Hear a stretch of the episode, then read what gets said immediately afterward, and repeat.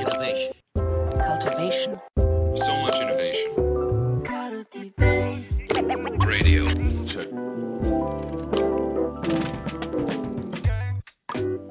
はい、えー皆さんこんにちは、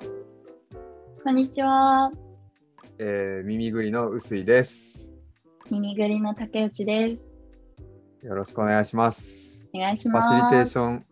ァシリテーションラジオ始めていきたいと思います。お願いします。今回はあの子育てとファシリテーションの共通点ということで、あのまず竹内さん、このカルティベースコンテンツ初登場ですよね。はい、はじめまして。簡単に自己紹介と、なんでこのテーマでこう話そうと思ったかっていうのをちょっと教えていただいてもいいですか？はい、わかりました。はじめまして、竹内と申します。はい、で、このラジオ、ファシリテーションラジオですが、私の専門性は実は、あの、ファシリテーターではなく、デザイナーです。で、なぜここに登場してきたかっていうと、耳ぐりに私まだあの入社して日が浅い、半年ぐらいなんですけど、耳ぐりに入社してきて、ファシリテーターの皆さんの活動、臼井さんだったり皆さんの活動を知っていくうちに、まあ、そもそもファシリテーションに興味が出てきましたっていうところがありました。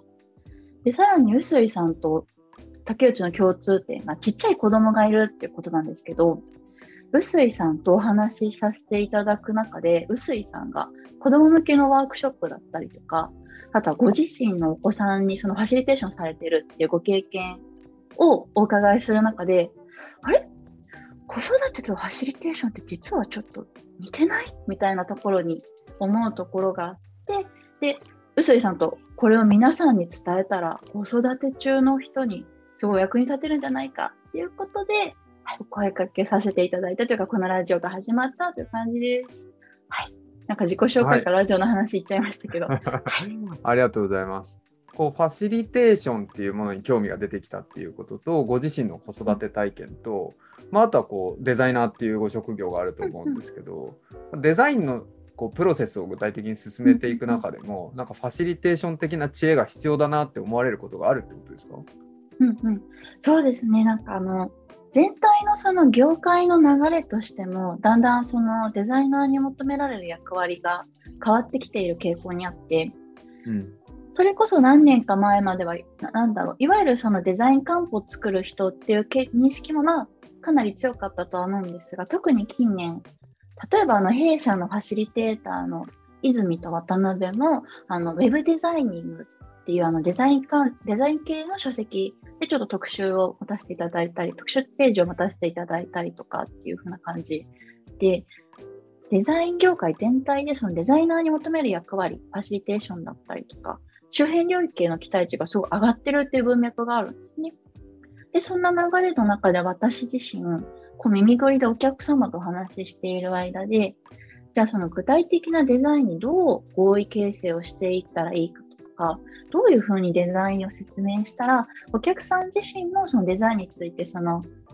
考えたり、なんか良し悪しを判断できるようになったりとか、よりいいものを作れるかっていうところで、そのファシリテーション力っていうのもすごいデザイナーにとっても重要だなって感じる場面がすごい増えてきました。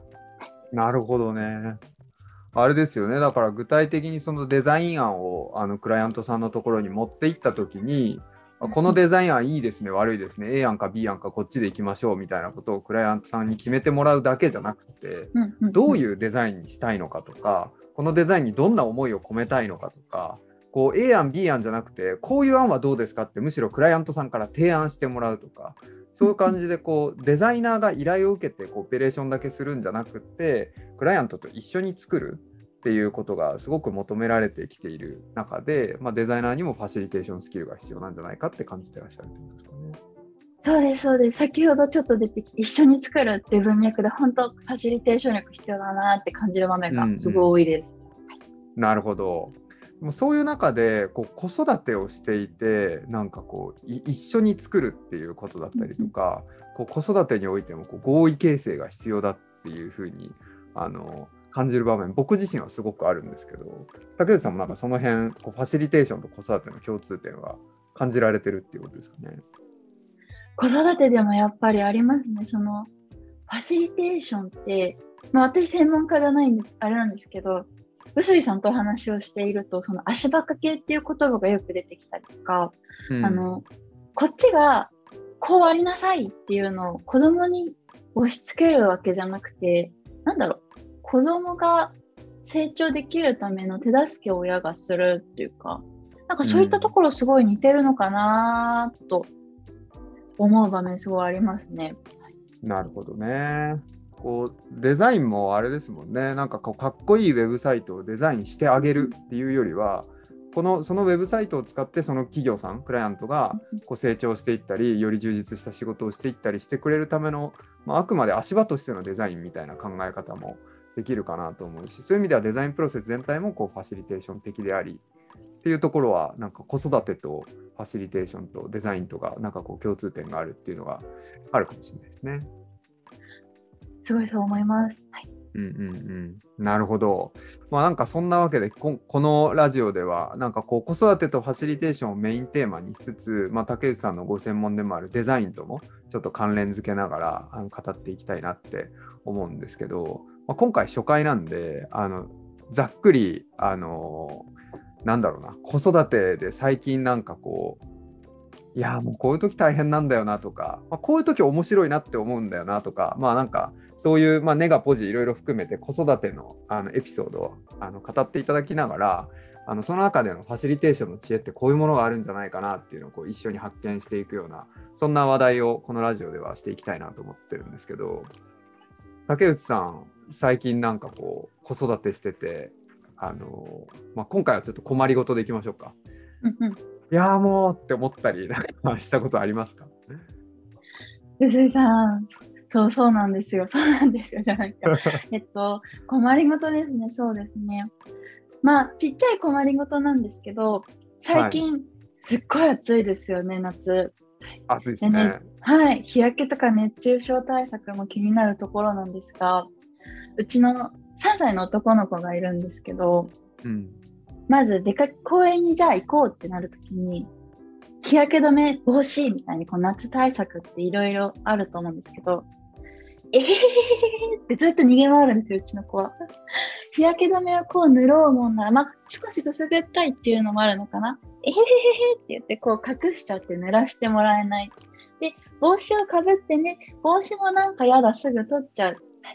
で、公園にいざ出かけても、暑いから手、あの、こまめに水分を取らしたいんですけど、遊びに夢中でなかなかお水を飲んでくれない。みたいな、夏ならではの親が気になる、でも子供遊びたいの狭間で今ちょっと、あの、プチ悩み中です。なるほど。いや、めっちゃわかるって思いながら聞いちゃったんですけど、あれですよね、こうまな夏、あのこうまあ、例えば土日とか、あのまあ保育園行く前とかもそうかもしれないですけど、あの夏の対策はしっかりしておかないと熱中症になっちゃって、まあともすれば重症化しちゃうとかすごく心配、親としてはっていうのがある。だから日焼け止めも塗ってほしいし、あのもう帽子もしっかりかぶってほしいし、もう水分補給は忘れないでほしい、しっかりしてほしいっていうあの思いはあるが、なぜそれをやるのかがよくわかんないからなのかわからないですけど、えへへへへって言ってやってくんないと。で、あ、もうやってよって思うんだけど、そこって、こう、どうしたらいいのっていうことですよね。そうなんです。それが続いちゃうとやっぱりイラッとしちゃうんですけど、そうならないコツってファシリテーション的に見たときになんかあったりするんですか？えーどうだろう。いやこう面白いお題だなと思ってるんですけどなんかあのイラッとしちゃうっていうことに対するあの向き合い方とあとはこう、まあ、水を飲むあの帽子をかぶる日焼け止めを塗るっていうこうゴールを達成するためにあのお子さんと一緒にどう合意形成するかっていう話があの2点あるかなと思ってて今日どっちかっていうと合意形成目線かなってちょっと思ったんですけどあのななんだろうともすればこれバッドパターンはあのんもうもう塗るよって言って泣きわめいてても 日焼け止めを塗るっていうパターンですよね。あ あの。まあこれ僕自身もやっちゃいがちなんですけど、まあ、でやっちゃうとか、まあ、水をそれで飲ませることは難しいんだけどでも何かをさせるっていう発想でもうやっちまうっていうのが、まあ、できればやりたくない。でお互い気持ちよくやりたいっていうのが理想だとした時に、なんかこうどうそれをやることの目的とかあの意味とかっていうのを合意するっていうことがなんか大事かなって思ってて。ファシリテーションでもやっぱり何かワークショップとかあの、まあ、デザインを作っていく時にこのデザインを作ったりあのする時の目的はこれですっていうふうにあのお互いに合意しておく必要があると思うんですよね。デザイナーもクライアントも、まあ、ファシリテーターも参加者も。目的の合意っていうのはすごく大事なんですよね。で加えてその目的にじゃあどう到達していくのかっていうプロセスもあの合意しておくっていうことがファシリテーションにおいてはすごく大事で、あのそれがないと、あの何の目的でやってるんだっけって分かんなくなって空中分解したり途中であのなんか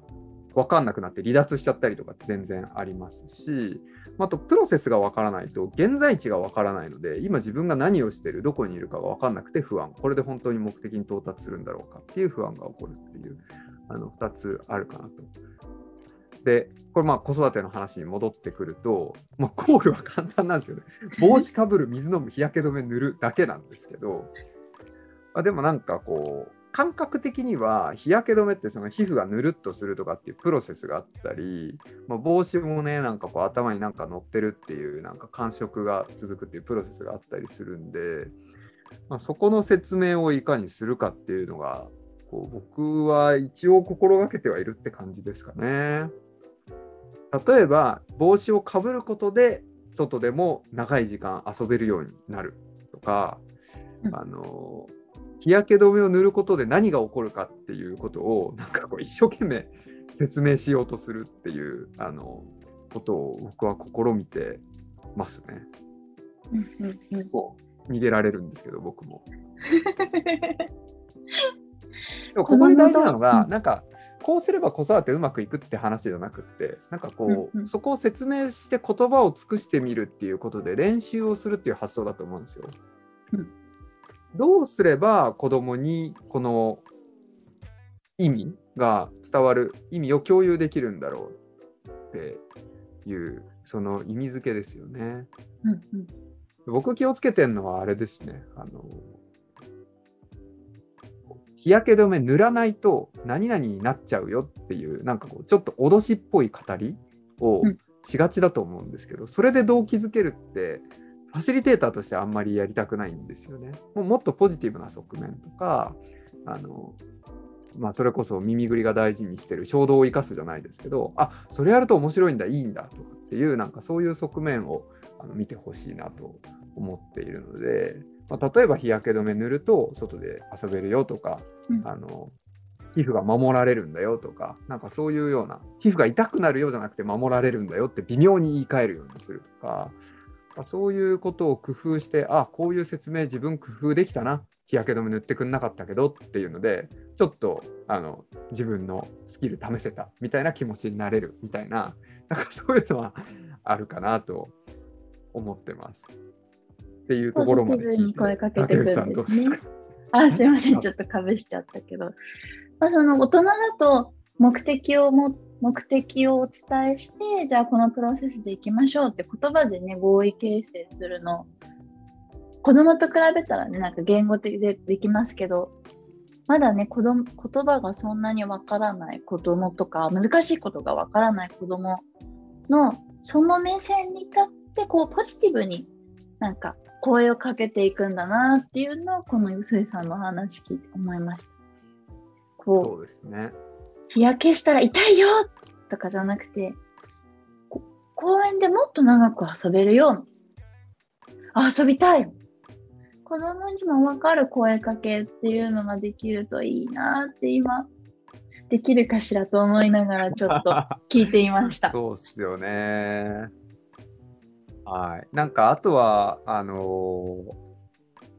まあ、こう語りかけ方とかストーリーの作り方だと思うんですけど、まあ、例えば皮膚っていうものがこう擬人化してこうこのあなたのここの部分がこの腕の、まあ、皮の部分が例えばキャラクターだったとしたらなんかこれが直射日光を浴びると赤くなって痛くなっちゃうけどこのクリームを塗れば守られるんだっていうなんかそういうあのメタファーとか、まあ、絵本作るみたいな感じでなんかストーリーを語ってしまうっていう手もあるかなと思いますね。うんうんうんうんお話にすると入るかもですね、子供にも。あそうですね。まあ、実際ね、靴を揃えるための絵本とかもなんかあったりするんで、そういうのは結構効果があるっていう風なのはありますけど、まあなんか大事なのは、でも日焼け止めを塗って、塗らせるで目的を達成できたっていうことというよりは、そういういろんな仕方で僕らが、まあ、子供と向き合ったり関わったりする中で、そういういろんなテクニックを試してみて、あこういう言葉の使い方ちょっと工夫できたな自分とかなんかそういうことを肯定していくことの方が子育てにおいても、まあ、ファシリテーションのスキルアップにおいても、まあ、大事かなと思いますね。うんうんうん、子育てしてるとなかなか誰かに褒められるっていうこともないのでそういった自分の声かけの変わり方とかでも自分肯定してあげられたら子育てが少し楽しくなりそう そうですね。目的は達成できなかったけど工夫はできたっていうなんかそういう個人目線で自分見れないと結構やってらんないとこありますもんね。今たくさんのパパママがうなずいていると思う。だといいなと思います。というところでじゃあ今日はそんな感じですかね。またはいなんか子育てあるあるから、あのファシリテーションの地を紡いでいけたらなと思ってますので引き続きよろしくお願いします皆さん。よろしくお願いします。じゃあバイバイとか言った方がいい。ありがとうございました。ありがとうございました。